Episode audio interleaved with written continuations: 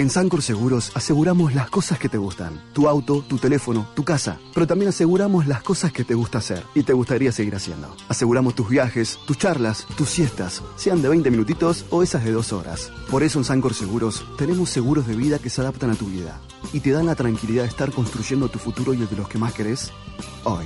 Consulta con tu productor asesor de seguros o entra en sancorseguros.com.ar. Sancor Seguros. Aseguramos lo más importante de tu vida. Tu vida. Superintendencia de Seguros de la Nación. Para consultas y reclamos, llame al 0800-666-8400. www.argentina.gov.ar barra SSN. Número de inscripción 0224.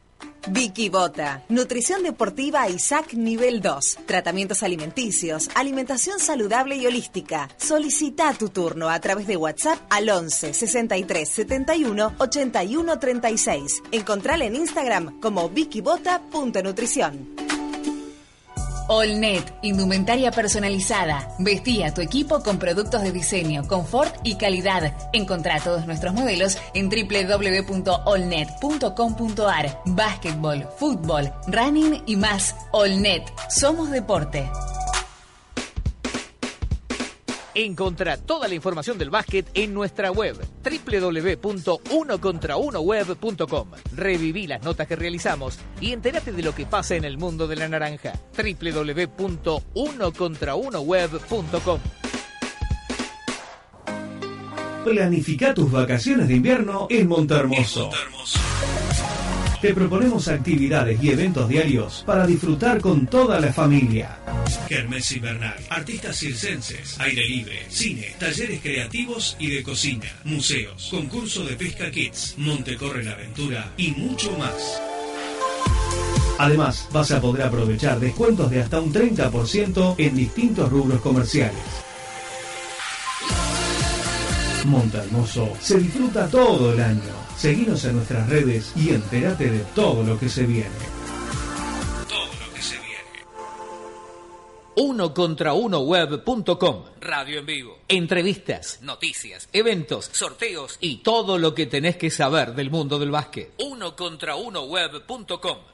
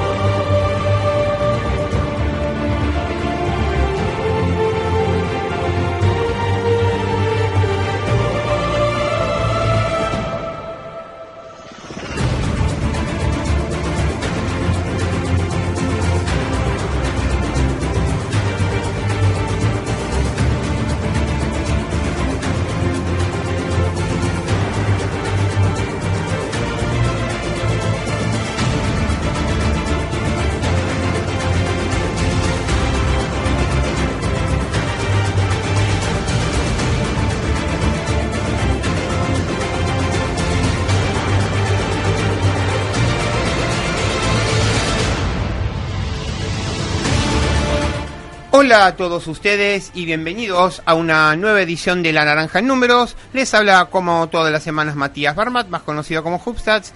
Y lo que nos deparó esta semana fue ni más ni menos que el em, sábado y el, el, viernes y el sábado fue el Final Four de la, de la Liga Femenina. Y los que fueron los partidos semifinal y final con respecto a, los a las destacadas, eh, Veamos qué dicen los números, implacables números. Con respecto a la primer semifinal, el, eh, que Kimsa le ganó 77 a 63 a Verazategui, tenemos como destacadas Andrea Boquite con 20 puntos, 9 rebotes y 3 de 7 en triples, seguida de espectacular eh, Fioroto con 14 puntos y 18 rebotes, eh, Mungo con 17 puntos y 3 de 5 en triples. Y Carosio con 8 puntos, 2 rebotes, 4 asistencias. Y Adams con eh, complementando la americana con 7 puntos y 7 rebotes. Eh, en cambio que para el equipo de Verazategui, Agustina Jorduil, 19 puntos, 7 rebotes y 5 de 8 en triples. Eh, Macarena Dulso, 16 puntos, 7 rebotes, 6 asistencias, 3 robos, pero 7 pérdidas. Em, Natacha Pérez eh, tuvo 8 puntos y 5 rebotes. Y bueno, con respecto a qué, de, mm, qué estadísticas destacadas o qué claves fue el partido con respecto a la primer semifinal, Kimsa tuvo 52 rebotes de equipo contra 31 del equipo de Verazategui. Em, eh, y de hecho Verazategui tuvo tan solo 3 rebotes ofensivos de equipo en esa semifinal. Y em, tuvo Verazategui 16 pérdidas y eh, aunque los dos equipos estuvieron bastante flojitos de la línea de triple, 7 eh, de 22 7 de 22 para Kimsa, 9 de 24 para, para. Y mm, en la segunda semifinal, eh, que Vélez enfrentó en segundo término a Obras, que le ganó 58-51, como destacada, Ornella Santana 18 puntos y 17 rebotes, seguido de Sofía Castillo con 9 puntos y 8 rebotes. Eh, Alonso tuvo 8 puntos, 5 rebotes y 2 robos. Y la Torre tuvo 4 puntos y 5 asistencias. En cambio que para... Mm, que para el equipo tachero, para, para el equipo de obras, eh, Buroni tuvo 7 puntos y 13 rebotes, pero tuvo 0 de 6 de triple. Eh, en ese sentido, Obras tuvo 3 de 22 de, más allá de la línea de 3. Eh, Diana Cabrera tuvo 13 puntos y 9 rebotes. Siciliano, mm, partido aceptable con buen 9 puntos y 4 asistencias. Y Echeverría, 5 eh, puntos y 8 rebotes. Así como también un buen partido de eh, Martínez con 8 puntos, 7 rebotes y 5 asistencias. Como destacado, bueno, eh, Obras, a pesar de perder el partido, tuvo 47 rebotes de equipo contra 39 de Vélez. Obras tuvo 15 pérdidas contra 14 del Fortín. Pero bueno, está el tema de los triples de equipo que mientras Obras tuvo 3 de 22, Vélez ganó un partido con tan solo 3 de 18. Es decir, 14% de triples contra 16, 14 el perdedor contra 16 el ganador. Y en lo que concierne a, mm, a, la, a la, final, la enorme final que Kimsa se llevó luego de tres suplementarios, eh, Kimsa 108, Vélez 99, como destacaba Andrea Boquete, 41 puntos, 9 rebotes, 2 asistencias y 2 de 7 en triples, eh, complementado con 21 puntos, 13 rebotes y 2 robos de Adams. Buen partido de De La Barba, 12 puntos, 8 rebotes, 4 asistencias y 2 robos. Eh, otra vez Fioroto, eh, fundamental en los tableros, 11 puntos y 15 rebotes. Tal vez como, bueno, Mungo tuvo 11 puntos y 6 rebotes y eh, tal vez como punto como punto bajo le des más 6 puntos en 18 minutos. En tanto que para mm, que para el Fortín tuvo Ornella Santana 27 puntos, 15 rebotes y 0 de 4 de triples. La Torre tuvo 25 eh, puntos, 9 rebotes, 4 asistencias y 4 de 10 desde más allá de la media luna. Eh, Josefina 16 eh, puntos eh, y 8 de 12 en tiros libres. Eh, como, bueno, y mm, Castillo, Sofía Castillo tuvo 8 puntos, 10 rebotes y 2 asistencias. Y como punto bajo en Vélez, Alonso 2 puntos en 22 minutos. Una, cara, una particularidad que tuvo la final, chicos, es que la cantidad de rebotes de equipo está bien, convengamos que el partido duró 55 minutos, fue a 3 overtimes. 61 rebotes de equipo 15 59 rebotes de equipo Vélez. Es una barbaridad. Eh, esto ya se asemeja tranquilamente a un partido de la NBA en cuanto a lo que es estadística de equipo. 61-59, 120 rebotes en total. 21 eh, asistencias de equipo de Kimsa contra 14 de Vélez. Tuvo 18 pérdidas de equipo Kimsa contra, eh, contra 11 de, de Vélez, 6 robos Kimsa, 9 robos Vélez, pero aunque parezca mentira, en triples los dos estuvieron flojitos. Vélez, quien perdió 5 de 28. Kimsa que ganó 4 de 21. Bien, entonces impresionante, emocionante y espero que en ese sentido el básquet femenino argentino nos depare de nuevamente partidos como estos, ¿eh? Vamos a cerrar el primer cuarto, ya volvemos con más. La naranja en números. Golosinería Don Jaco. Golosinas todo el año. El mayor surtido en golosinas al mejor precio y con una excelente atención. Golosinería Don Jaco. En sus dos direcciones. En Villa Urquiza, Avenida Olazábal 5334 y en Villa Pueyrredón, Artigas 4721, a metros de Avenida Mosconi. Golosinas Don Jaco, excelencia y calidad. Golosinas todo el año. Golosinas Don Jaco.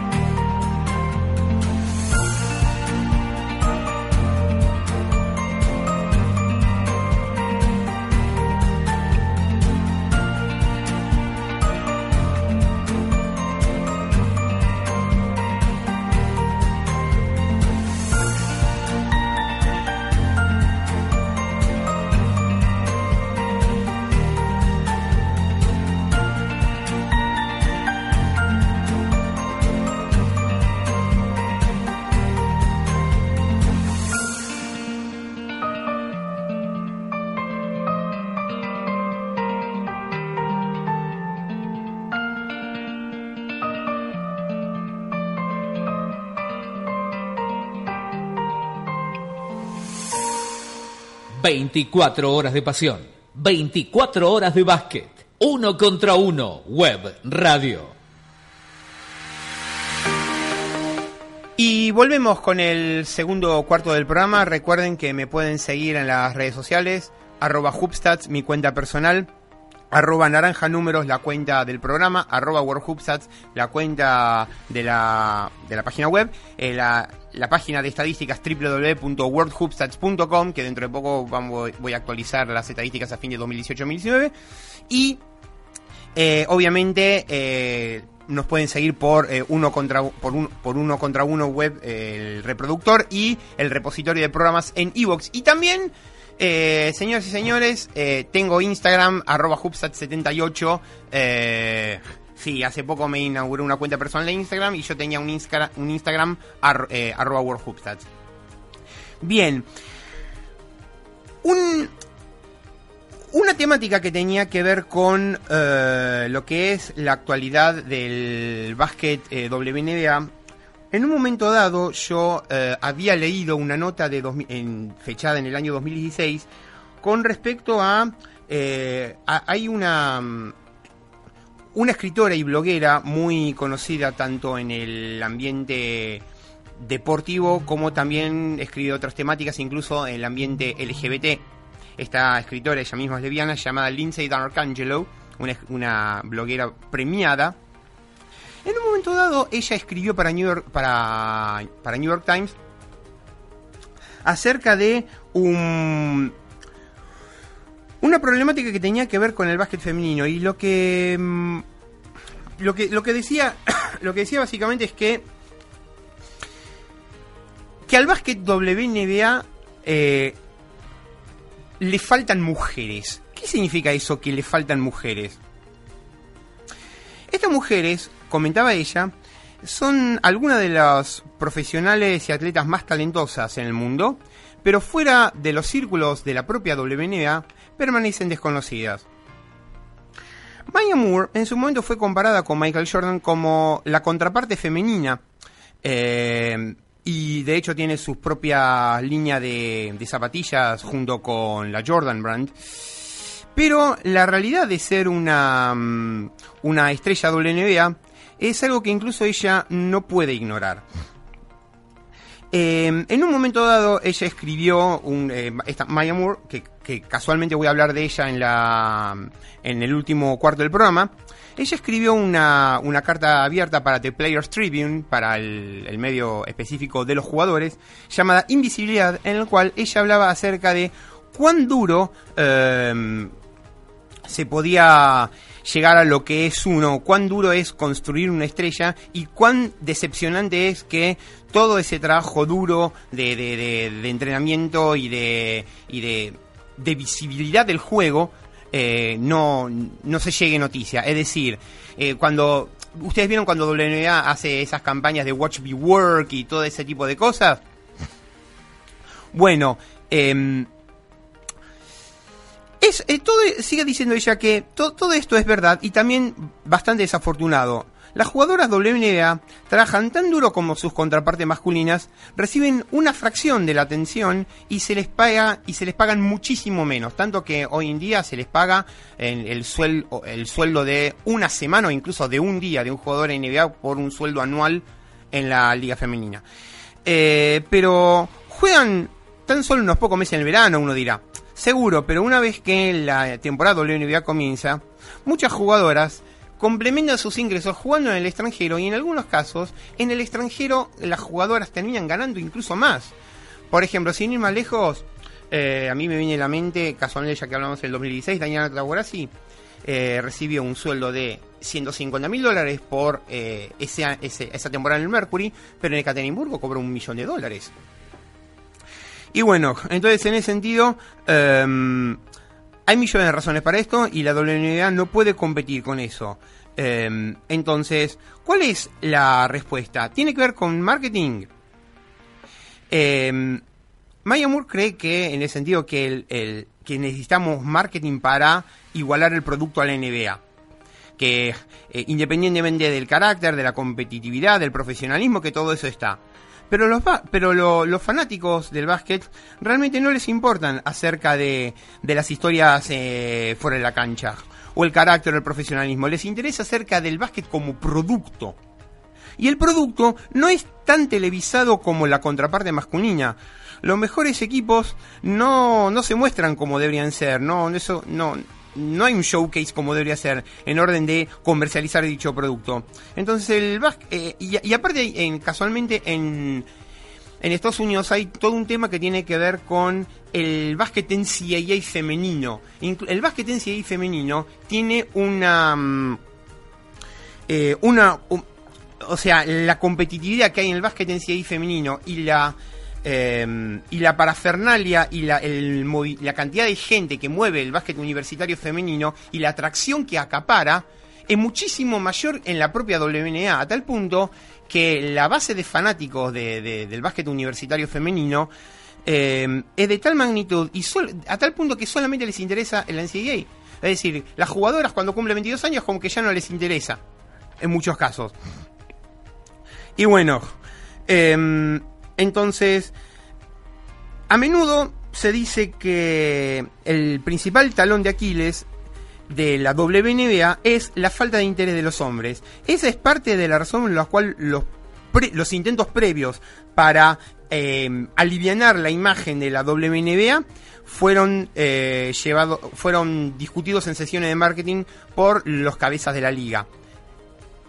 Eh, entonces, Dark Angel en su momento entrevistó a Britney Griner eh, con, eh, con, respecto a que eh, Griner reveló que la liga contemplaba que las jugadoras tengan uniformes más ajustados o más llamativos.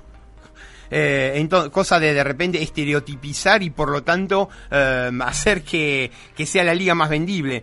Pero, pero va, va, va más allá de, de, eso. Acá tiene que ver con que em, no, no, no, sirve tener que mostrar a los jugadores de la, de la liga más o menos de lo que son.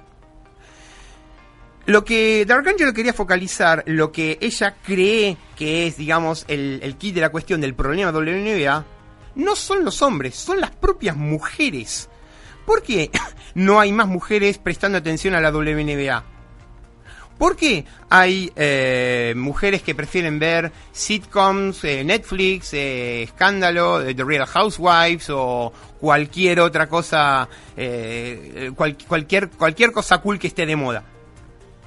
Entonces, el, principal punto no tiene que ver tanto con las tácticas de marketing de la propia WNBA, en la cual, según en su momento manifestó Lisa Borders, la ex presidenta de la WNBA, porque fue reemplazada por este año por eh, la presidenta de la que la que fue durante la que fue CEO de Deloitte, bueno, eh, cuando, cuando estaba Lisa Borders, ella en su momento dijo que, em, que, bueno, que las campañas de marketing de la propia NBA, que el público que la sigue, el 75% es femenino. Nadie cuestiona el, que el hecho de que el 75% del público em, de la WNBA sea femenino. El tema, lo, cuando acá lo que dice Dark Angelo, es que es una fracción muy pequeña de, de mujeres eh, como para hacer una, una, una, masa crítica. Que lo que hace falta es más mujeres, más volumen de mujeres.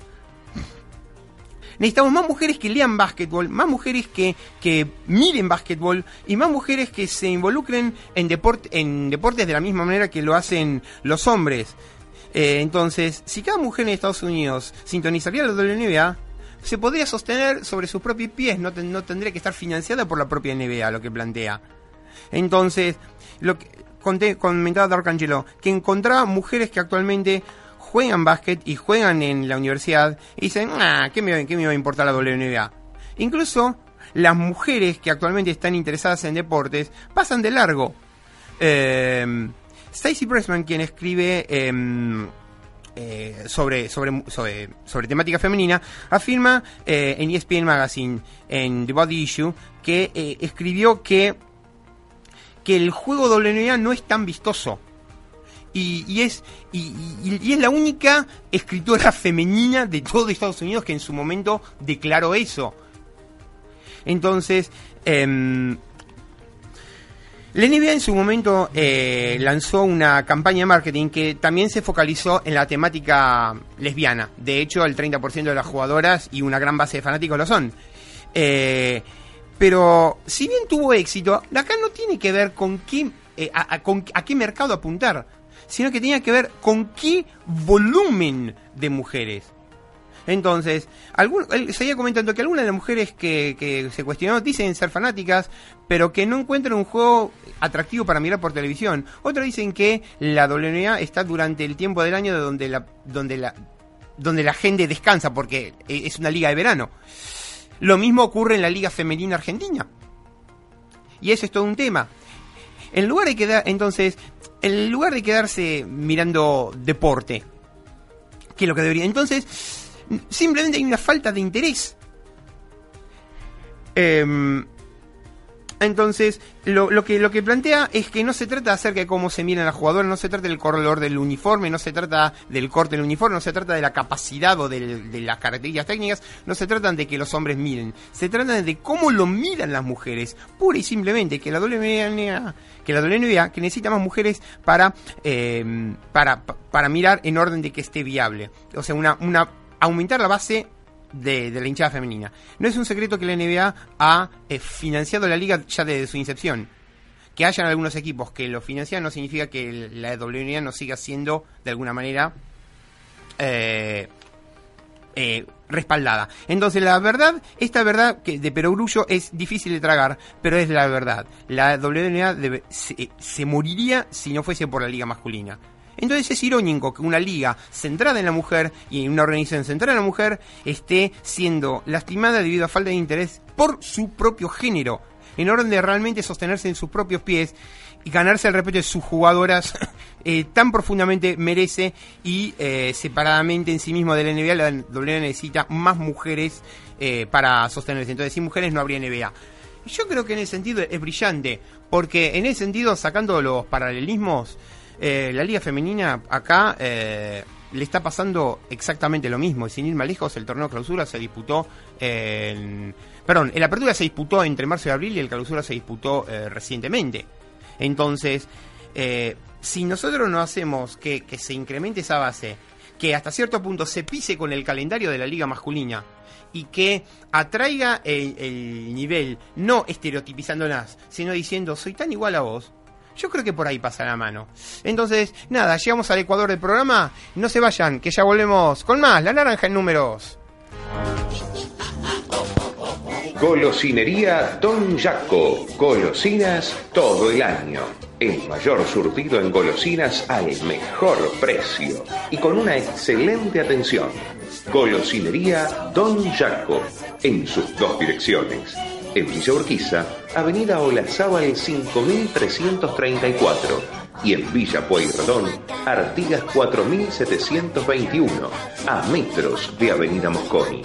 Golosinas Don Jaco, excelencia y calidad. Golosinas todo el año. Golosinas Don Jaco.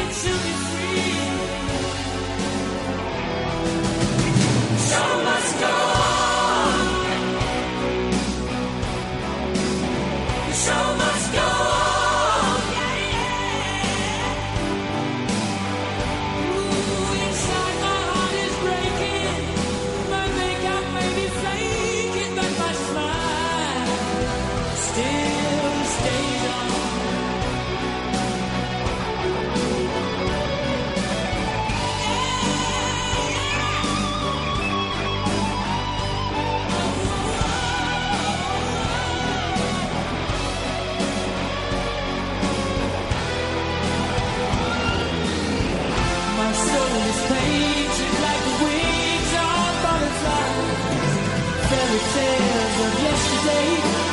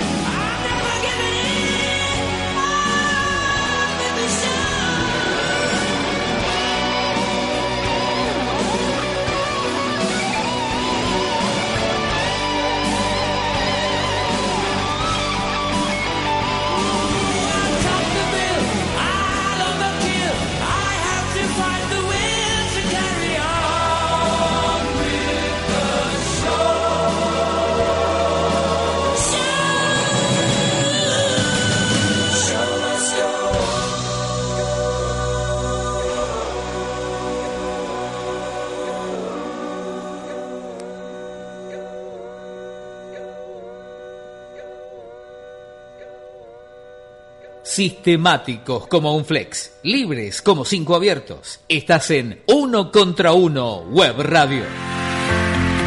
Bien, y el show continúa, y hablando del show, eh, espectacular fue el tema del 31 Juego de las Estrellas, que ganó el equipo blanco por 658, pero el resultado en este caso es anecdótico. Eh, acá, obviamente, el tema de Manuel Buendía, que ganó por segunda vez el concurso de triples, que Trebuc, que ganó el concurso de volcadas, sorprendentemente, 6 de los 12 intentos de volcada terminaron en 25, pero dentro de todo hubo, hubo espectáculo. el concurso de, de habilidades que ganó Barral. Eh, y bueno, y también obviamente el tiro de las estrellas. Pero bueno, Nada, un espectáculo en cancha de Lanús que fue impresionante, conducido por Fabián Pérez, que a todo esto, gallego, feliz cumpleaños acá, que me volví a decir. Y bueno, nada, acá disfrutando de, esto de, la naranja de números. Y como, como nota, como, como nota destacada, bueno, tenemos que Milos Teodosic ahora firmó contrato por tres años con el Bolonia, con la Virtus Bolonia. Eh, el base internacional serbio eh, tuvo en su carrera hasta 2000 hasta 2016-17 mm, en sus seis años en liga con el CSK tuvo 1743 puntos, 362 eh, rebotes y 804 asistencias en 150 partidos. Eh, pero antes de eso tuvo en su carrera, sumando sus dos primeros años en Reflex y Chachak en Serbia y sus cuatro años en Olympiacos, tuvo 1043 puntos, 258 um, rebotes, 441 asistencias en 132 partidos. Um, en su carrera de, de 10 años en, en, la Euroliga, jugando 4 años para Olympiacos y 6 años para el CSK, tuvo un total de 2.807 puntos, 573 eh, 471 eh, triples con un aceptable 37,6% de efectividad, 1.126 asistencias. Eh, sorprendentemente está em, cuarto en... Perdón, Sí, eh, eh, eh, está, está, está tercero en la máxima cantidad de... Perdón, está cuarto en máxima cantidad de asistencias en Euroliga detrás de Spanulis con 1414, Diamantidis con 1255 y tercero con 1173 está Tomás Surtel, eh, siendo 93 robos y bueno, y protagonista de, de, varias, de varias Final Four, como por ejemplo la del... 2011-2012 que salió subcampeón en Estambul que perdió contra Olympiacos. Eh, y obviamente la de 2015-2016 que le ganó al Fenerbahce en la recordada final de Berlín. En sus dos años con los Clippers tuvo en 45 partidos en la temporada 2017-2018 tuvo 429 eh, puntos, 9,8 por partido, 9,5 por partido, perdón, eh, 126 rebotes, 2,8, 209 asistencias, 4,6 y tuvo un eh, tuvo 88 de 232 en triples, o sea, 2, triples por partido con un aceptable 37,9% de efectividad. Pero en la temporada pasada, en la 2018-2019, tuvo tan solo 8 partidos, 23 puntos, 2,9, 14 rebotes, 1,8, 18 asistencias, 2,3 y eh, tuvo 6 de 11 en triple. En fin, en ese sentido es un base con muy buena calidad, pero que evidentemente no, no tiene, digamos, la suficiente... Mm, no sé si, él, en su momento Teodosic dijo que no se sentía cómodo jugando en el NBA y que la FIBA tenía eh, un juego más natural un juego más... Eh, o sea, donde puede desarrollar su magia.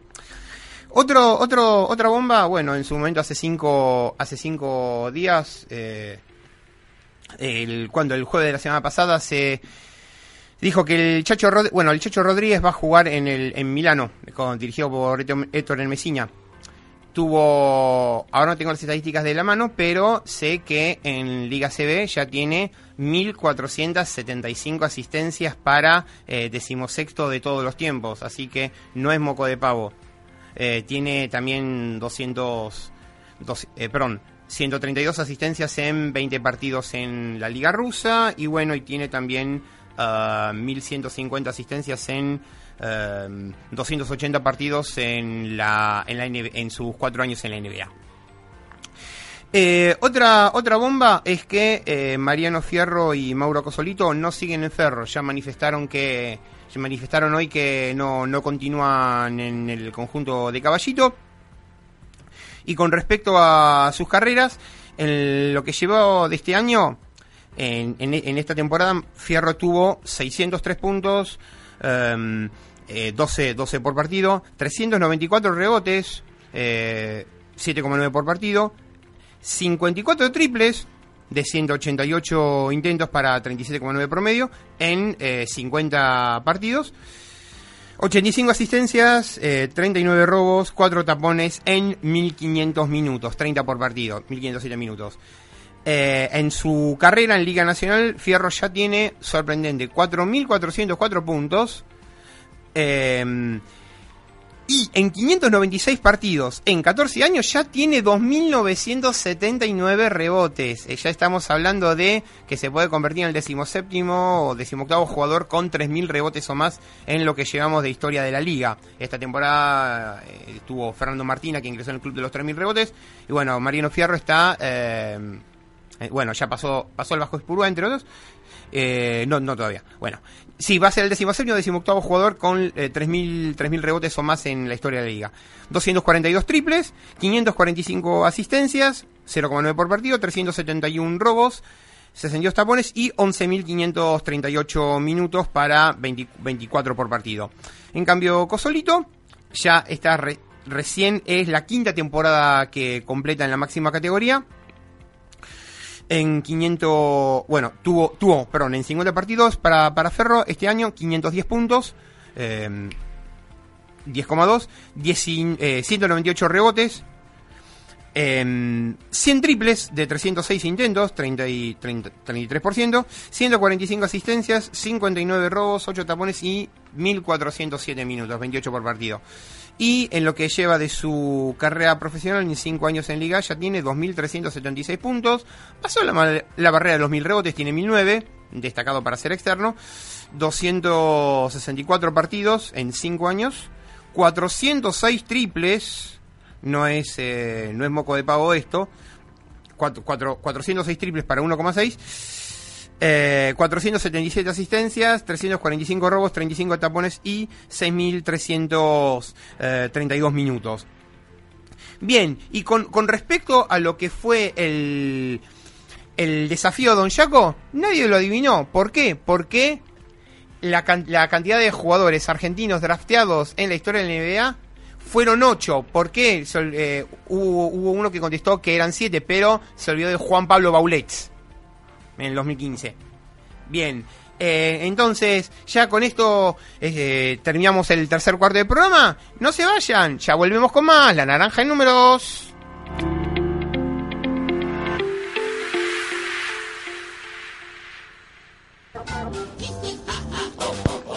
Golosinería Don Jaco. Golosinas todo el año.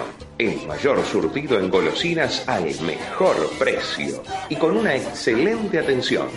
Golosinería Don Jaco, en sus dos direcciones. En Villa Urquiza, Avenida Olazábal 5334 y en Villa Pueyrredón, Artigas 4721, a metros de Avenida Mosconi.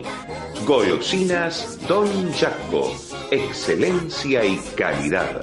Golosinas todo el año. Golosinas Don Jaco.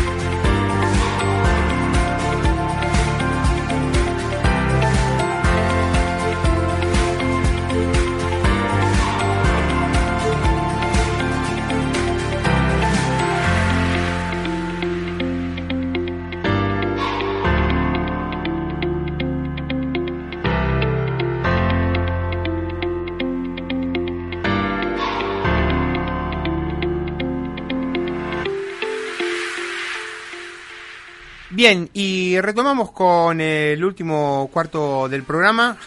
Em, tenemos que el, bueno, el interés de Barcelona por Juan y Marcos y de, y de Baulet por el Manresa, pero que, eh, digamos, tienen, tienen, tienen toda, todavía contrato.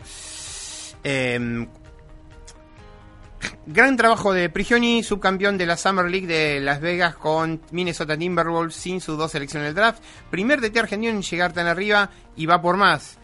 Um, Nicolò Meli, eh, bueno, se someterá a una cirugía de rodilla al fin de la temporada de la Liga Turca. Meli no se unirá entonces al equipo nacional italiano eh, con respecto al Mundial de China. Será, será reevaluado semana tras semana.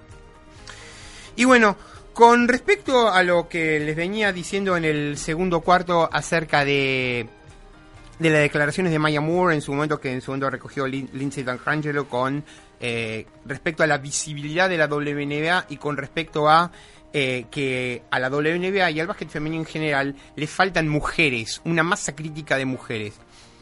Pero ahora vamos a cambiar levemente de tema. He sabido que eh, Maya Moore este año se tomó un, año sabático. Eh, después de tener eh, ocho años de carrera brillante en, en la WNBA, estamos hablando de 4.984 puntos en eh, poco más de 250 partidos, 1.983 eh, rebotes, 581 eh, triples y más de 1.000 asistencias. Y de hecho es la, de hecho la, bueno, además de tener obviamente cuatro años en China, donde, donde en 112 partidos metió 3.800 puntos, es una cosa impresionante. Y de hecho en la WNBA es la única jugadora que pasó 6.000 puntos, playoff incluido, teniendo menos de 5.000 puntos de liga regular. Bueno, Maya Moore se tomó un año sabático. Eh, hay motivos oficiales y hay motivos extraoficiales. Los motivos oficiales dicen que eh, la, enorme carga de partidos en la temporada, el, hecho de que eh, jueguen en, en, Europa o en China en la temporada internacional y luego la WNBA que es Liga de Verano y luego los compromisos con la selección nacional americana, obviamente todo eso pasa factura eh, eso en todo caso es motivo, motivo oficial si cabe. Eh, estamos hablando de una dos veces medalla de oro olímpica, dos veces campeona en CA, cuatro veces campeona de, la WNBA.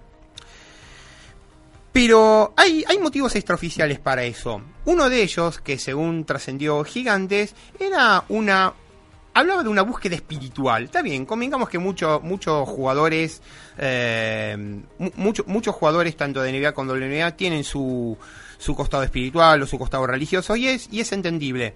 O con unos más, con unos menos. Pero la verdad de la milanesa es que hubo... Mm, hay algo mucho más profundo de eso. Y esto, y, hubo una nota que en su momento Kurt Streeter escribió para New York Times, esto es del 30 de junio de este año, en los cuales eh, dice que, eh, bueno, Maya Moore es oriunda de Jefferson City, de Missouri, eh, donde ella, ella fue, fue criada y en donde ella es, es hija de madre, de madre soltera eh, con padre desconocido, pero eh, con una enorme red de primos, familia extendida y relativos, entre ellos sus padrinos. Bueno, un conocido de, mm, de, su, de su padrino eh, es un tal Jonathan Irons, quien está sufriendo una condena de cadena perpetua, concretamente de 50 años, por un por cargos de mm, robo a mano armada, eh, de asal, asalto, asalto, asalto con tenencia de arma de guerra y todo eso. Y bueno, y está en este momento sirviendo condena y ya tiene más de 20 años sirviendo condena. Pero eh, el, el tema es que según uh, según Moore y según lo que se pudo lo que se pudo averiguar es que ese tipo fue eh, condenado de manera injusta y que el y que la motivación para condenar al tipo a, cadena, a cadena perpetua eh, por por crímenes que no cometió o que en todo caso fueron mucho más leves de lo que terminó condenándolo em, como que fue motivado racialmente. Entonces, eh, Maya Moore entendió que, um, que hay una cuestión que tenía que ver con eh, el sistema fiscal norteamericano, con, con, el sistema, perdón, con el sistema con jurisprudencial norteamericano, con lo cual eh, entendió que de alguna manera tenía que ser cambiado de raíz y se y básicamente no solamente se tomó el año para eh, tratar de sacar eh, a ese tipo de la cárcel, un tipo en el cual lo conocían eh, parte de su, como parte de su familia, como que se lo tomó algo, algo muy como que una, una, historia que lo tocó muy, muy personal, sino que ella, precisamente debido a sus, a sus convicciones religiosas, entendió que era una llamada divina para tratar de alguna manera de cambiar eh, o para modificar lo que es el sistema el sistema eh, judicial americano. Entonces uno eh, bueno en la nota comentaba básicamente que que este tipo que, que, que este, que, este o sea algo así cuando, cuando la madre de, Maya Moore estaba embarazada con ella, ella se mudó desde Los Ángeles a Jefferson City, que tenía menos de 45 militantes. Catherine era soltera, pero una red eh, fuerte de primos y familia extendida vivían ahí. Dos pilares eran Reggie Williams y su esposa Sherlyn. Ellos devinieron los padrinos de ella. Eh, eh, uno, bueno, padrino de bautismo, etcétera, y, y se mm, y, se conocían tanto de la escuela primaria y de, de la high school. Entonces, Em, ella entonces se mudó con su madre a Atlanta y empezó su carrera en high school, pero um, de vuelta en Jefferson City se enteró de que su que, de que pues, se enteró por su primo de que esta persona está en prisión. Entonces durante su año senior, eh, bueno, compartieron vacaciones y ella desarrolló eh, eh, su padrino desarrolló mucho interés sobre este caso judicial y entonces um, de alguna manera ella empezó a preocuparse más por casos similares, por casos similares, por casos similares. Entonces, um, nada, pues, fue... Es, todo la cosa es que Maya hizo toda una investigación al respecto que llegó a darse cuenta de que casos como estos en Estados Unidos hay miles.